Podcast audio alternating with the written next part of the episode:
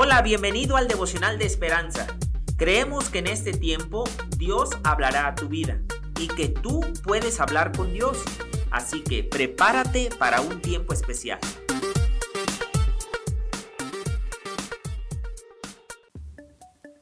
...21 de abril... Cuidado. El autor nos dice... ...crecí en ciudades cálidas del sur de Estados Unidos... Así que cuando me mudé al norte me llevó un tiempo aprender a conducir de forma segura. Durante los largos meses de nieve, el primer invierno duro terminé patinando en el hielo tres veces, pero después de varios años de práctica empecé a sentirme cómoda conduciendo en condiciones invernales. En realidad tomé demasiada confianza ya que dejé de prestar atención.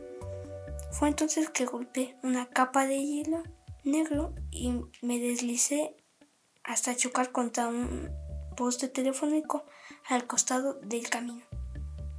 Gracias a Dios nadie resultó herido, pero aprendí algo importante ese día. Me di cuenta de lo peligroso que puede ser sentirse demasiado confiado. En lugar de estar atenta me había puesto en piloto automático. Debemos practicar esa misma clase de vigilancia en nuestra eh, vida espiritual, pero advierte a los creyentes a no deslizarse inconscientemente por la vida, sino velar. Primera de Pedro 5.8.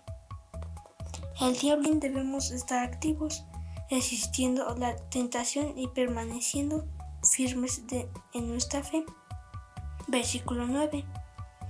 Pero no es algo que debemos hacer por nuestra cuenta, sino que Dios promete estar a nuestro lado y afirmarnos, fortalecernos y establecernos en la fe.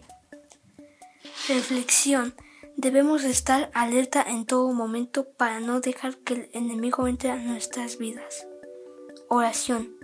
Dios ayúdanos a estar en comunión contigo para poder vencer al enemigo en el nombre de Jesús. Amén.